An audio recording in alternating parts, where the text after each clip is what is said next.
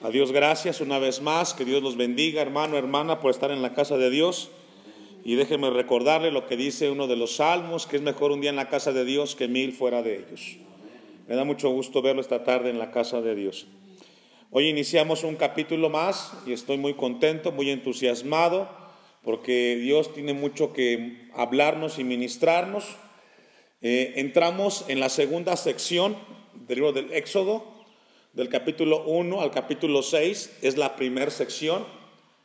Si lleva usted su registro, en los versículos del capítulo 1 al capítulo 6, todo lo que encontramos ahí va dirigido, por decirlo así, a la vida de Moisés.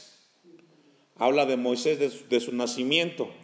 A partir del capítulo 7 y los próximos seis capítulos más, es la segunda sección. Hoy iniciamos esa segunda sección. El tema de la predicación, la obra de la redención. La obra de la redención.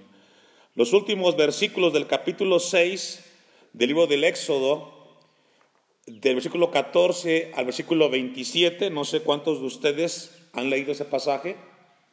¿Sí lo han leído?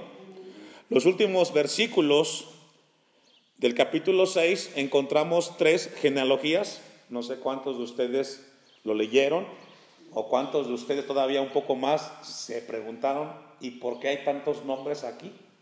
¿Cuál es la razón por la cual está ese registro en la Biblia?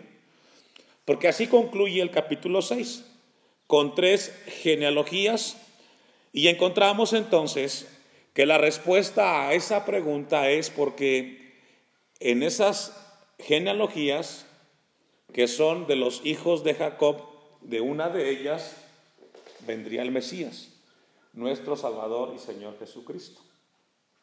Aparecen ahí los nombres, tres de los doce hijos de Jacob, en estas genealogías, Simeón, Rubén y Leví. Ahí está su descendencia. La tribu de Leví es la tribu del sacerdocio. Y de ahí viene el linaje de donde vendría nuestro Señor Jesucristo. Por esa razón está ahí. No crea que es algo que se le ocurrió a Dios y que al azar lo dejó ahí suelto. No, no, hermano, cada cosa que está en la Biblia tiene un propósito.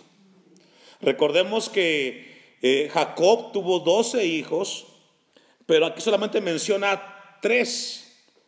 Y de una de esas tres eh, tribus, Leví es donde viene.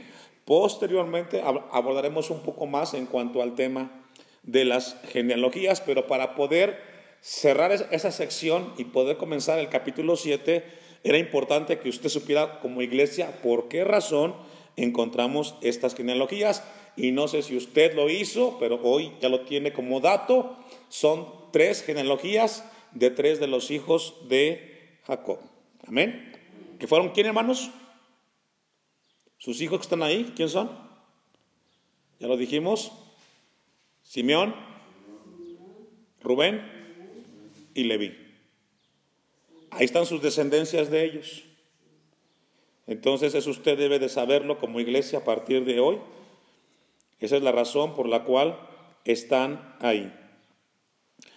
En los siguientes capítulos, seis capítulos siguientes, del libro del Éxodo, a partir del 7, encontramos las plagas, los juicios de Dios, y todo esto está relacionado con la obra de la redención de Dios.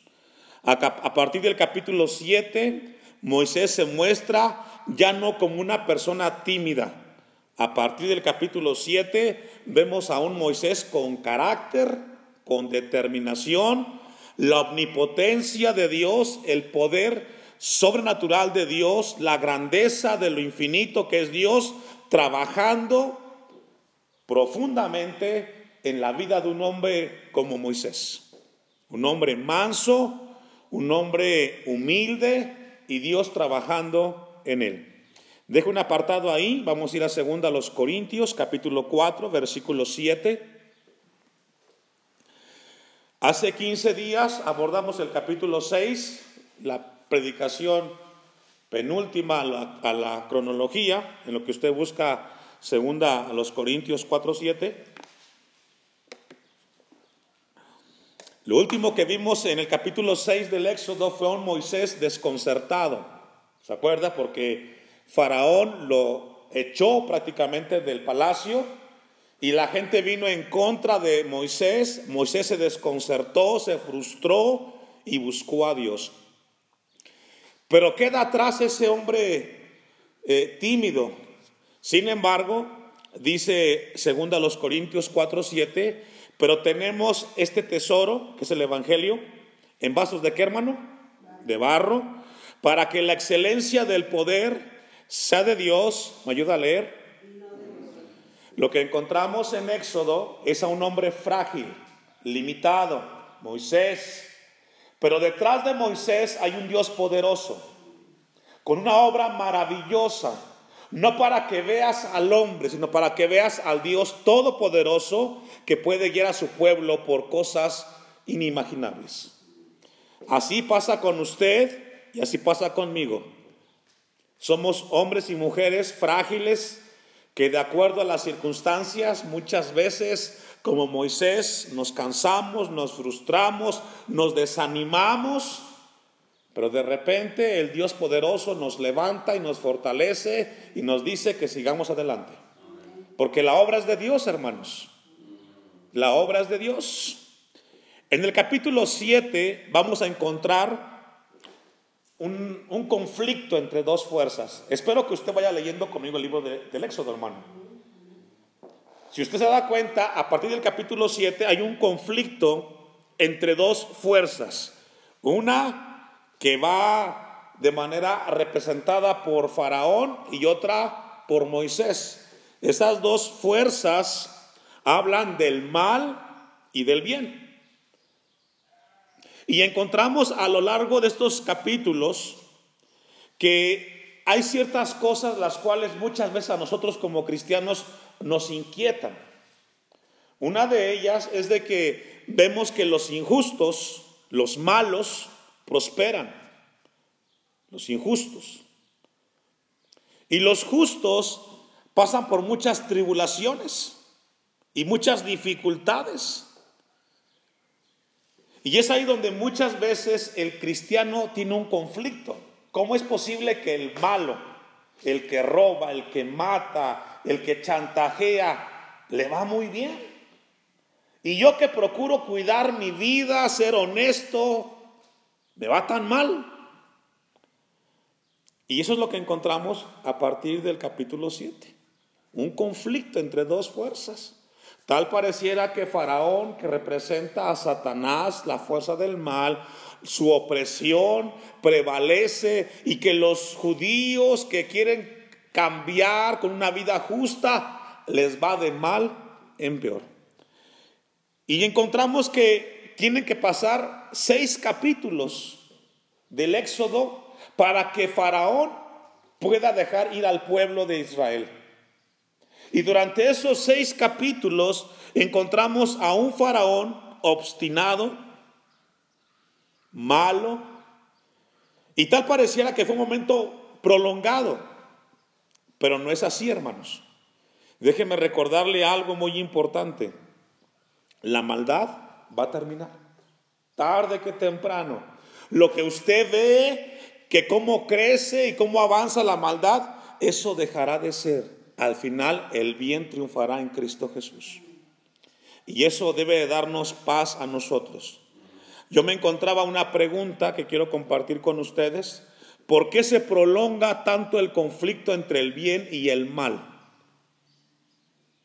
Después de que cada vez el faraón recibía a Moisés y recibía cada una de las plagas, constantemente en cada plaga faraón fue endureciendo su corazón. Para no dejar ir al pueblo de Israel a donde Dios le había dicho. Y la pregunta que yo me hacía es, ¿por qué se prolongó todo esto, hermanos? Y yo me encontré una respuesta que quiero compartir con usted a esa pregunta. Y la respuesta es porque todos los seres humanos deben de tener completamente frente a ellos la misericordia de Dios, por un lado. Y por otro lado, hermanos, los santos, los hijos de Dios, serán probados en la adversidad. La persecución es donde Dios nos fortalece, en la adversidad es donde crecemos a la imagen de Dios. Amén. Vamos a Éxodo capítulo 7, versículo 1, con esa introducción.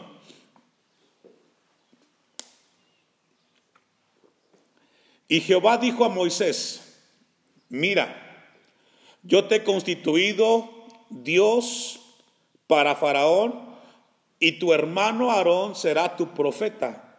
Esta declaración que encontramos aquí, hermanos, yo te he constituido como Dios, si la tomamos así, de manera aislada, podemos equivocar el mensaje de Dios para con su iglesia en el tiempo presente tenemos que entender e ir un poco atrás. Éxodo capítulo 6, versículo 30. Es muy importante y constantemente yo le digo a la iglesia, tenemos que aprender a discernir, a escudriñar la Biblia.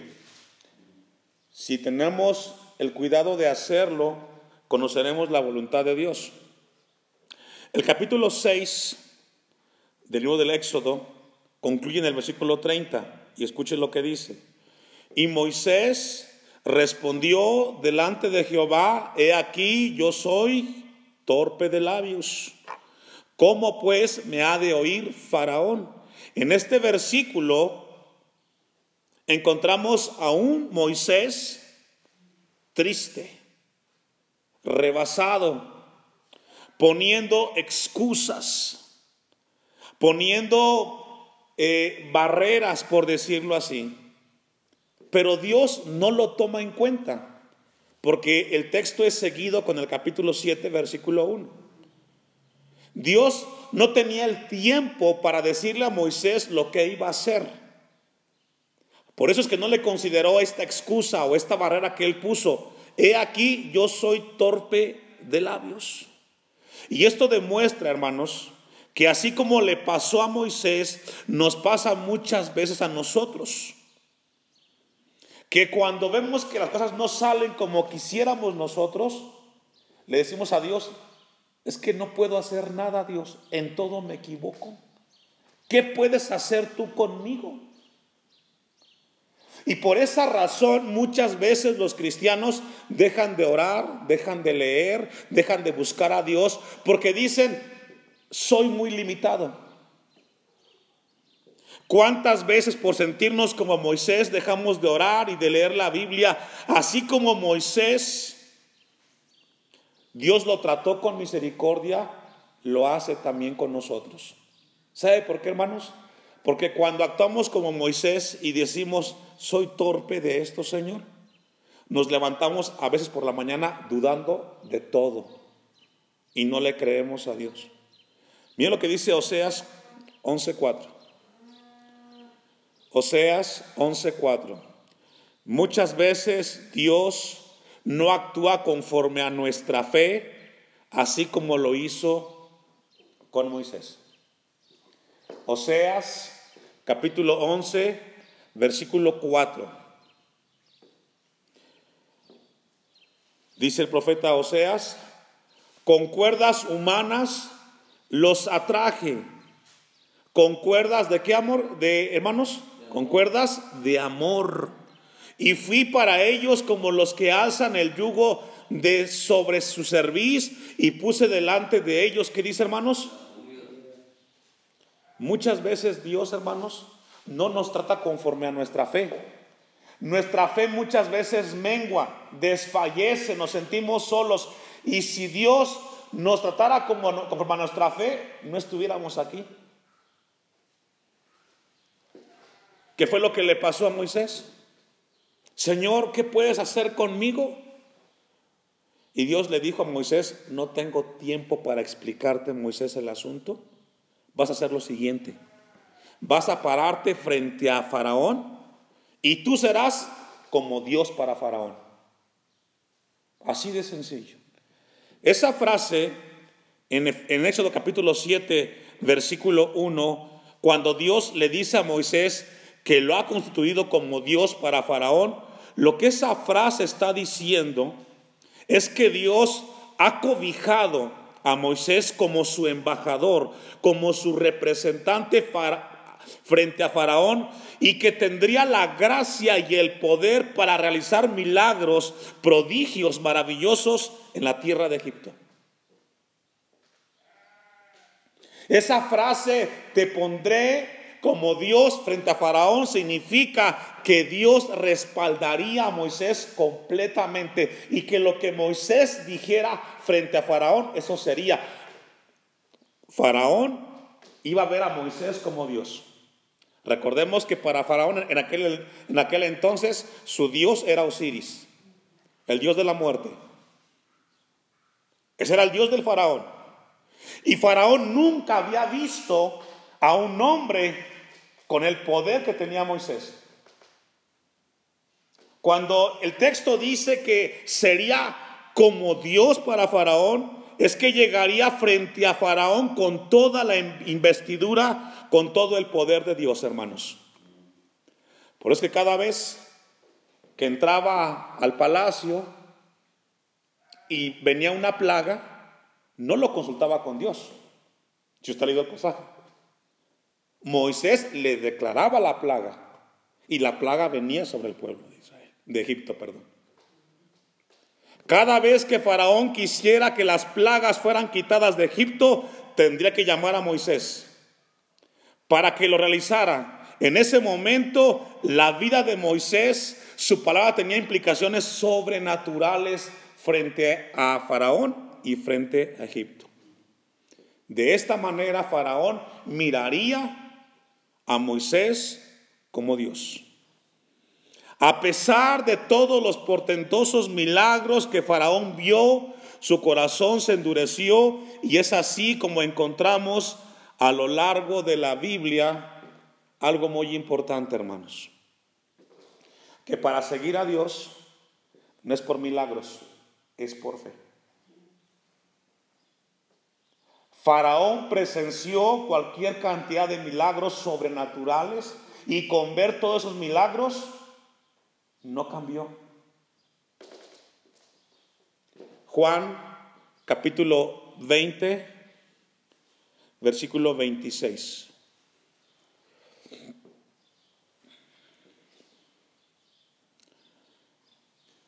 Es así como encontramos a lo largo de toda la Biblia que Dios, Dios, perdón, no quiere que el hombre lo siga por sus milagros, sino por fe. ¿Cuándo o cuántas veces los fariseos presenciaron los milagros que Jesús hizo y eso no los cambió a ellos? Dice Juan 20, 26, ocho días después estaba otra vez sus discípulos dentro y con ellos Tomás llegó Jesús, estando a las puertas cerradas, y se puso en medio de él y les dijo, paz a vosotros. Luego dijo a Tomás, pon aquí tu dedo y mira mis manos y, ah, y acerca tu mano y métela en mi costado y no seas incrédulo, sino que hermanos, sino creyente.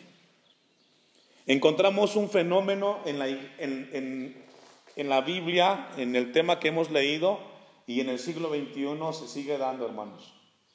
A la gente, a los cristianos, no les es suficiente lo que la palabra de Dios dice para sus vidas, para que caminen en Dios, sino que tienen que buscar milagros. Y eso es triste, porque esto que tenemos aquí es Dios hablándonos. ¿Sabe por qué la gente que va buscando milagros no cambia? Porque los milagros no cambian. Lo que cambia es la palabra de Dios. La fe viene por el oír y el oír qué? La palabra de Dios.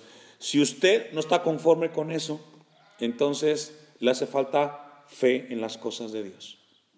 Fue lo que le pasó a Faraón. Mire lo que dice el versículo 28 de Juan 20. Entonces Tomás respondió y le dijo, Señor mío y Dios mío. Jesús le dijo, porque me has visto, Tomás, creíste. Felices, dichosos, los que no vieron y qué hermanos, y creyeron. debemos de entender que nuestra vida cristiana en esta tierra es por fe y no por vista. Los milagros no van a cambiarnos, hermano. Dios lo puede hacer. Pero lo que tiene poder que transforma y cambia a las personas es el poder de la predicación del Evangelio de Cristo. ¿Por qué cree que usted, por qué cree que Faraón nunca cambió? Los milagros nunca lo cambiaron a él. Él vio cómo el agua se convirtió en sangre y cómo dejó de ser. Vio cómo cayó granizo y cómo dejó de ser. Y no cambió. Es increíble cómo la iglesia del siglo XXI, donde estamos nosotros, es, es, muy atraída por los milagros y no por la predicación de la palabra de Dios. Segunda de Pedro, capítulo 1, versículo 19. Segunda de Pedro 1, 19.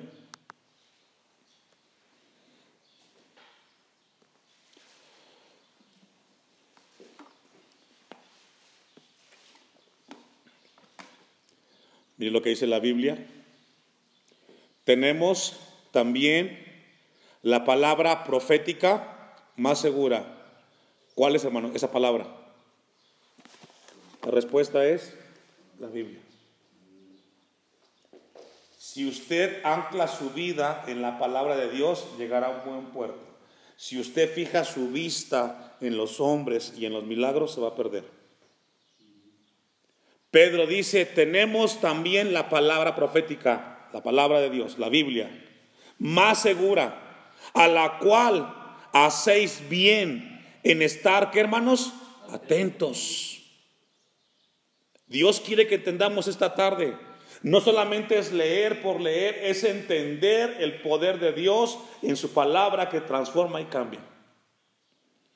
Cuando el cristiano lo ve a la ligera y medio ojea, no estás atento al propósito de Dios. ¿Sabe qué es lo que hoy le pasa al cristiano del siglo XXI, hermano? No le gusta leer la palabra. Por eso no es seguro. Son inestables, van de un lado para otro. Son movidos, dudan, avanzan, retroceden, porque no han fijado su vista en las promesas que están en la palabra de Dios y siempre buscan algo más.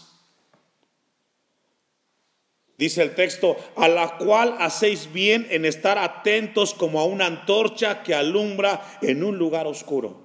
Si usted afianza su vida en la palabra de Dios, no importa el momento de adversidad, la oscuridad que tenga en su vida, usted tendrá luz en su vida. Hasta que el día esclarezca y el lucero de la mañana salga en vuestros corazones. Dios quiere que le demos mucho lugar a, a, su palabra, hermanos. Vamos a regresar a Éxodo 7, versículo 1. Ya vimos la frase, yo te constituyo como Dios para Faraón. Y luego dice el texto, y tu hermano Aarón será que hermanos, tu profeta. También en el siglo XXI tenemos por ahí un problema que no debiera. Existe un fenómeno hoy de apóstoles y profetas. Y muchos cristianos son movidos de un lado para otro y piensan que eso es de Dios pero eso no es de Dios. La palabra profeta que encontramos ahí, vamos a ver su definición, Éxodo 4, 15 y 16. Y vamos a ver qué es un profeta según la Biblia. Hoy tristemente nos venden la idea que un profeta es aquel que dice es que Dios me reveló, es que Dios me dijo que tú vas a ser misionero que tú vas a ser carpintero. Eso no es profecía, eso es adivinación. Miren lo que dice Éxodo 4:15. Tú hablarás a él y pondrás en su boca las palabras. Yo estaré con tu boca y con la suya y yo os enseñaré. ¿Me ayuda a leer, hermanos?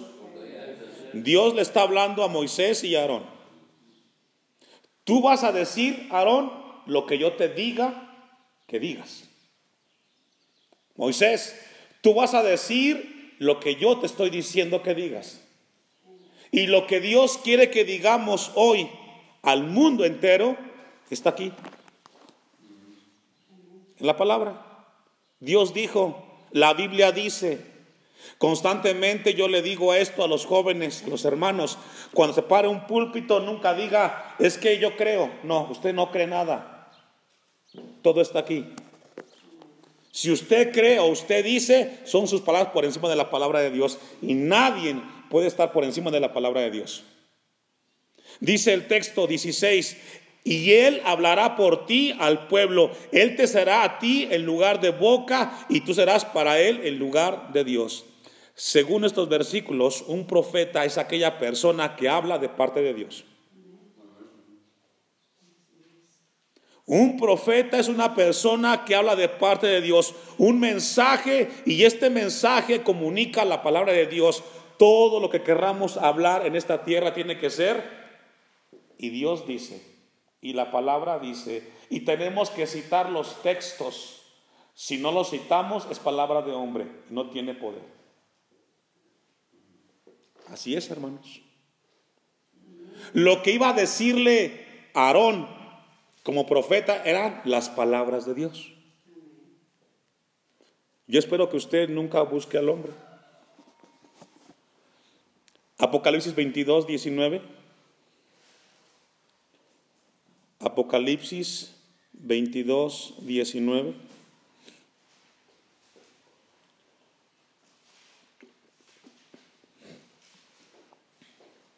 Al final del libro de la profecía, miren lo que dice.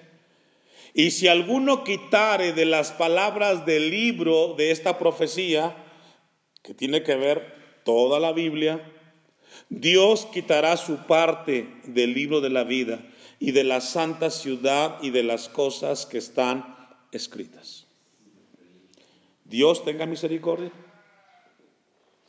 y Dios nos guarde de pararnos en un púlpito y decir, yo creo, yo pienso. Aquí no pensamos, aquí el que dice y habla es Dios a través de su palabra a nuestras vidas.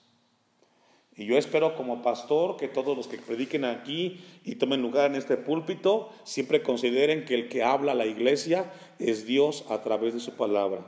Por eso tenemos que estudiarla, tenemos que leerla, discernirla, escudriñarla, dedicarle tiempo a la palabra de Dios. Y quitar eso de yo. No existe eso en la Biblia. Vamos a regresar al texto, vamos a ir cerrando porque nos hemos alargado. Mientras los cristianos estén sujetos a la palabra de Dios, esto los llevará a un buen final. De no ser así, irán de milagro en milagro. Vamos a regresar a Éxodo 7. Moisés, ahora esto es muy importante. Moisés no era hablar o no era libre de hablar todo lo que él quisiera frente a Faraón, no. Él iba a decir lo que Dios le estaba comunicando. Eso es todo. En el tiempo presente, cada vez que hablemos de parte de Dios, debemos de citar la Biblia, lo cual avala que estamos hablando la palabra de Dios. Mira lo que dice el texto 2. Tú dirás todas las cosas. ¿Me ayuda a leer, hermanos? Si entendemos esa parte, no era lo que Moisés quisiera. No es lo que se nos ocurra decir. No, es lo que Dios dice, hermanos. Y este es un principio que constantemente yo he querido comunicar por los últimos 10 años aquí a los hermanos, a los jóvenes, a todos los que predican. Cuando me percato que sucede algo que no, es, no está bien, yo voy y les digo, no es correcto, no, vamos a decir lo que Dios nos está pidiendo. Y la única manera para saber lo que Dios le pide a la iglesia está en la palabra. Tenemos que centrarnos en la palabra de Dios. Y dice el texto, y Aarón tu hermano hablará a Faraón para que deje ir de su tierra a los hijos de Israel. Y yo endureceré el corazón de Faraón y esto es terrible, hermanos. No hay peor, peor juicio que Dios endurezca el corazón del hombre. Encontramos a Faraón, un hombre que no solamente él endureció su corazón, sino que Dios se lo endureció. Llegó el momento, y esto es terrible, hermanos. Puede usted estar sentado en la casa de Dios, escuchar mensaje tras mensaje, y usted no pasa nada. Eso es juicio. Cuando usted la palabra la escucha y en su vida no hay ningún cambio, hermanos, es porque su corazón está endurecido y eso es juicio de Dios. Usted comenzó diciendo, no quiero escuchar. Y cuando usted dice, no quiero, no quiero, llega un momento que Dios dice, ¿sabes qué? Te voy a endurecer. Y ni los milagros te van a cambiar, ni la predicación te va a cambiar, y te vas a perder. Cada vez que estamos delante de Dios tenemos que entender esa palabra de parte de Dios, hermanos. El corazón del faraón comenzó a endurecerse. Y después de cada plaga encontramos a un faraón, a un, faraón, perdón, cada vez más y más endurecido. Vamos a ver algunos pasajes y ya vamos a ir cerrando esto. Vamos a ir al versículo 23.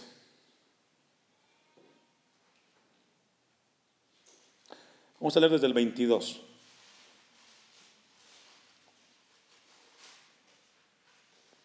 Mira lo que dice el, 22. Y los hechiceros de Egipto hicieron lo mismo con sus encantamientos. Y el corazón de Faraón, ¿qué hermanos? ¿Y qué más? Y no los escuchó. Esto es terrible, hermanos. Versículo capítulo 8, versículo 14.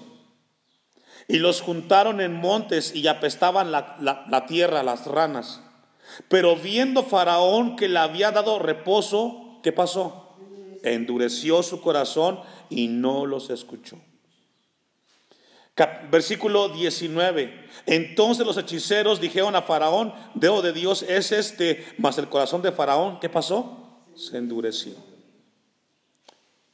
Versículo 31. Y Jehová hizo conforme a la palabra de Moisés y quitó todas aquellas moscas de Faraón, de sus siervos y de su pueblo, si que quedara una. Mas Faraón, ¿qué? Endureció. Y usted puede seguir viendo cada plaga. Y al final que cada plaga fue quitada de Faraón, Faraón siguió endurecido, endurecido y endurecido.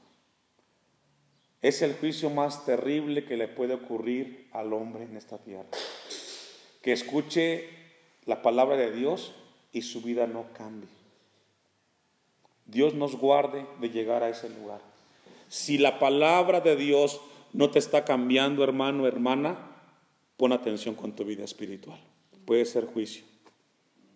Porque la palabra de Dios nunca regresa vacía, siempre cumple un propósito y es el propósito de Dios, cambiarnos a la imagen de Cristo y ir creciendo. Si no sucede eso, algo está pasando en nuestra vida y es posible que su corazón esté endurecido.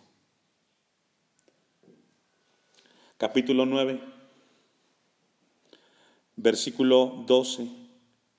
Llegó sobre el ganado la plaga. Pero Jehová, vamos a leer desde el 11, y los hechiceros no podían estar delante de Moisés a causa del sarpullido, porque hubo sarpullido en los hechiceros y en todos los egipcios. Pero Jehová, ¿qué pasa, hermanos? Y no los oyó como Jehová lo había dicho a Moisés. Este es un constante en la vida de Faraón. No solamente él se endureció, Dios puso juicio y dijo, ¿quieres no escuchar? No vas a escuchar. ¿No quieres entender? Pues no vas a entender. Y al final, Faraón queda registrado como un hombre que vio el poder de Dios y, cada vez más endureció y endureció su corazón. Vamos a concluir Hebreos capítulo 1 versículo 1.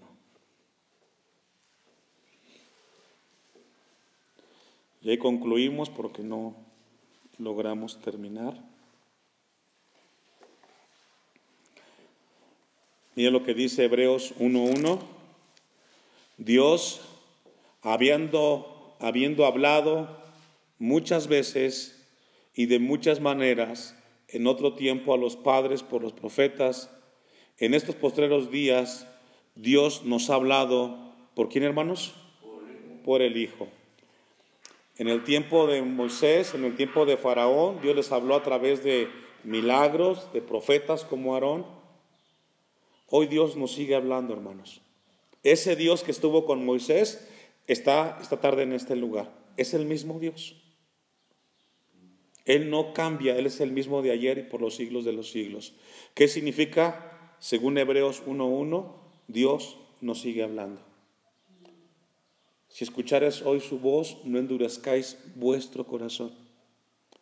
Si Dios habla tu vida porque algo no está bien, es mejor reconocer esa palabra que decir no, porque es fuerte caer en las manos de un Dios vivo a quien constituyó heredero de todo y por quien asimismo hizo el universo. Dios nos sigue hablando a través de su palabra.